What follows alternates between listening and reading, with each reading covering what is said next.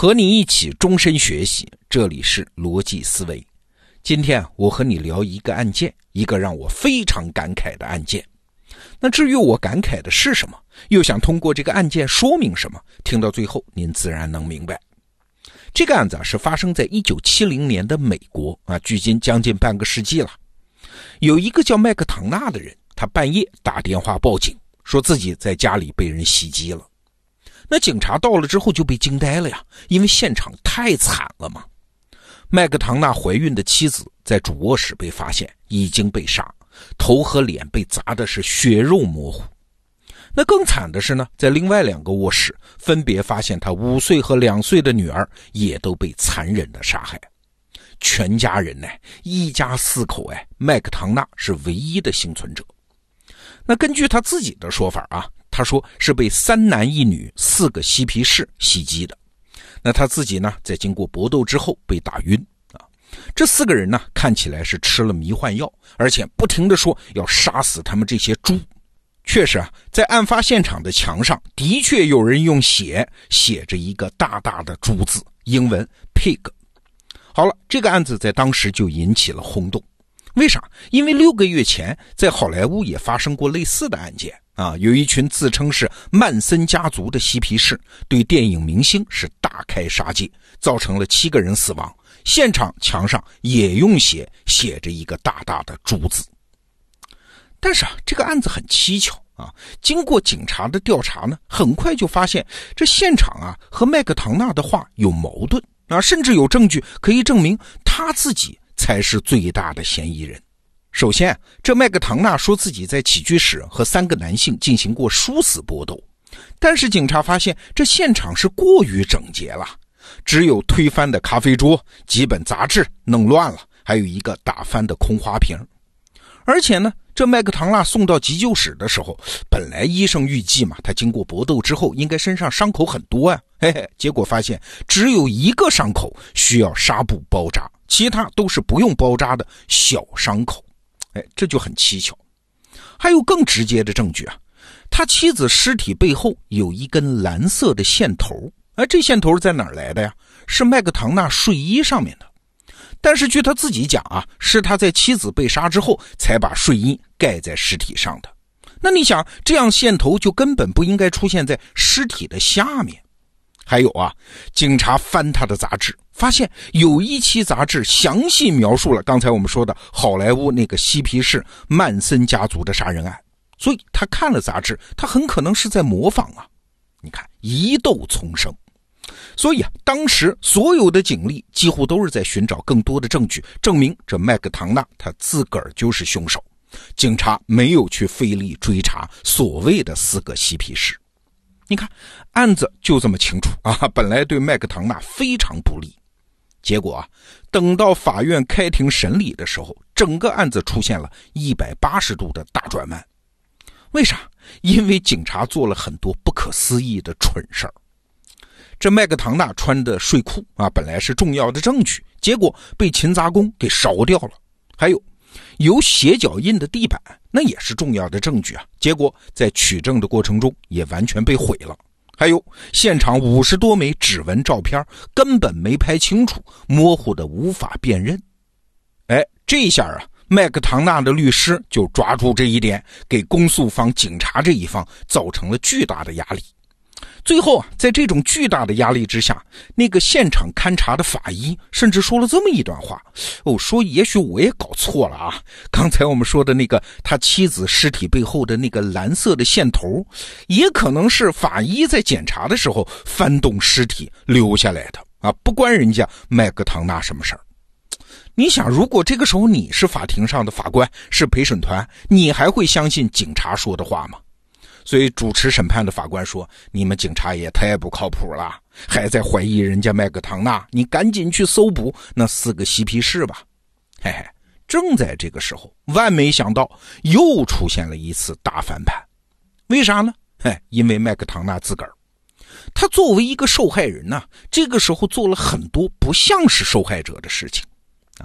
当时嘛，因为这个案件的报道，他很快成了名人。但是呢，他没有表现出应该有的悲伤和对家人的同情啊，他反而经常写文章、上电视来讲这件事儿，用受害者的身份去赚钱。有一次，他还穿着很时髦的衣服去参加电视节目啊，自己还为了电视节目的呈现效果，主动拿案件开玩笑，逗观众开心。当然，更重要的是，他还说了谎。第一次法庭审讯他的时候，他说自个儿有进取心，工作勤奋，他爱他的妻子，有幸福的家庭。结果后来发现，他和妻子结婚之后有出轨行为，而且还不只是一个人，有好几个情人。那按道理说，他这些行为只能证明他这个人人品不好啊，并没有直接影响到案件的证据。但是请注意，他的信用算是彻底破产了。啊，一个陪审员后来还说，他本来是无比相信这麦克唐纳是清白的，但是就在他出轨的事情被爆出来之后，陪审员彻底改变了观点。啊，虽然警方依然不可信，但是相比起来，这麦克唐纳更不可信。那最后的结果，你猜都猜得到啊！最后法庭判麦克唐纳谋杀罪成立，麦克唐纳只好坐牢。但是啊，这故事还没完。到了二零一七年，这个案件又被拿出来重新审理，为啥呢？因为警察那边又爆出了降低自己信用的事情啊。后来发现，警察竟然有隐瞒证据的行为，在现场其实还发现了一根假发，还有在他们女儿的尸体的指甲里也发现了其他人的毛发，这些都被隐瞒了。而且呢，这个案子的一个公诉人，在其他案子上还犯有贪污、提起假诉讼、伪造法官签名等等罪行啊！你看，跟麦克唐纳比起来，这一回好像是警察和公诉人那边更不可信了。他们不仅可能是玩忽职守啊，甚至可能是栽赃陷害。所以啊，很多舆论就开始主张要释放麦克唐纳啊！直到现在，这个案件仍然是一个疑案。好了，这个案件的过程我们就简单的交代完了。不知道你发现没有啊？这个案件有两个很奇怪的地方。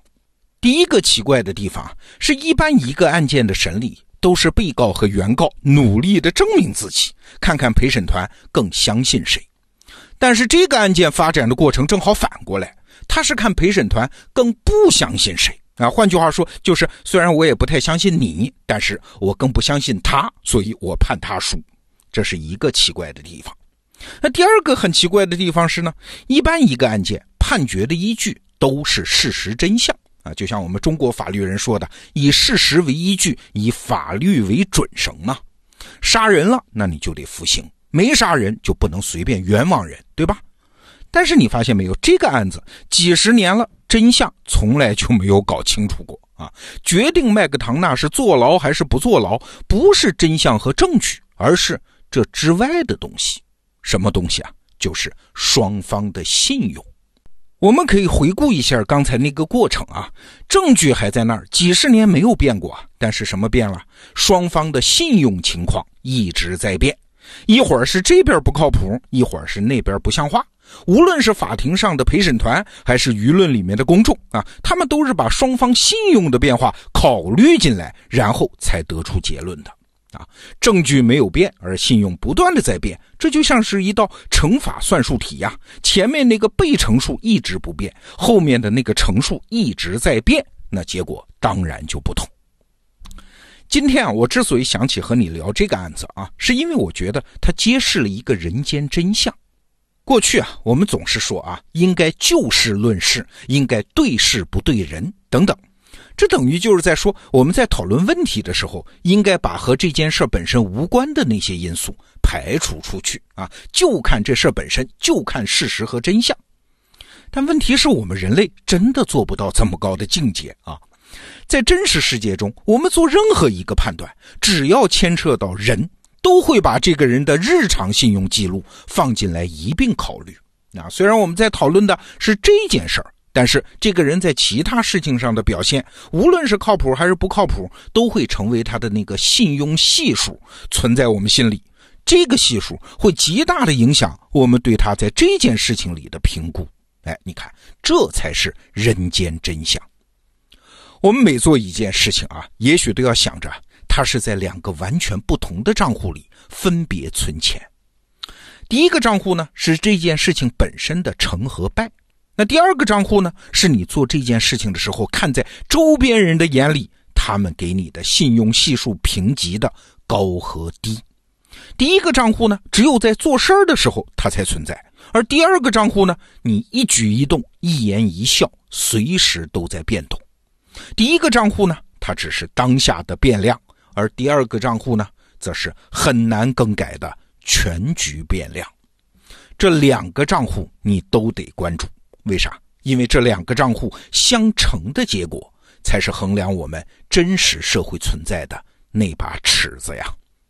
好，这个话题我们先聊到这儿。逻辑思维，明天见。